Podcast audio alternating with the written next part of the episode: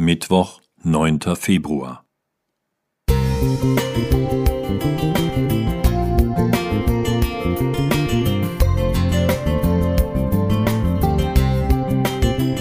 Ein kleiner Lichtblick für den Tag.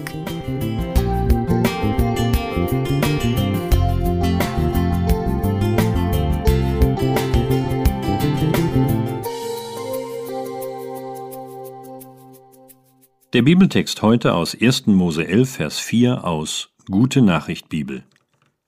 Sie sagten, Ans Werk, wir bauen uns eine Stadt mit einem Turm, der bis an den Himmel reicht. Dann wird unser Name in aller Welt berühmt. Dieses Bauwerk wird uns zusammenhalten, so dass wir nicht über die ganze Erde zerstreut werden. Im Februar 2020 besuchten meine Frau, ein paar Freunde und ich Dubai in den Vereinigten Arabischen Emiraten. Dort steht der Burj Khalifa mit 828 Metern das damals höchste Bauwerk der Welt. Es ist ein atemberaubender Wolkenkratzer, der überall in der Stadt sichtbar ist. Architektur und Ingenieurskunst solcher Bauwerke faszinieren mich. Wie ist das Gebäude im Wüstensand gegründet? Welches Baumaterial trägt einen so hohen Turm?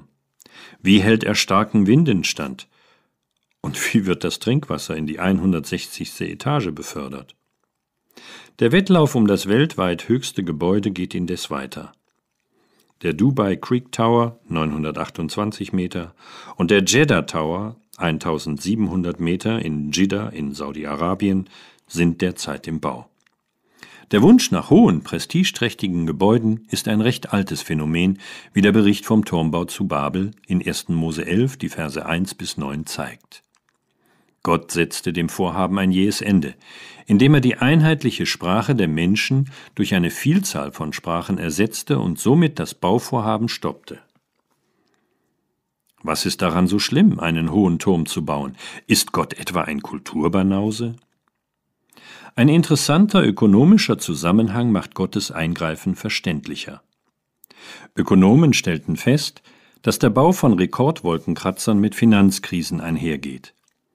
Dies geschah in den vergangenen 100 Jahren unter anderem beim Empire State Building 1931 381 Meter, beim World Trade Center 1970 und 417 Meter und eben beim Burj Khalifa, dessen Baubeginn 2007 unmittelbar vor der größten Finanz- und Wirtschaftskrise seit der großen Depression 1929 erfolgte.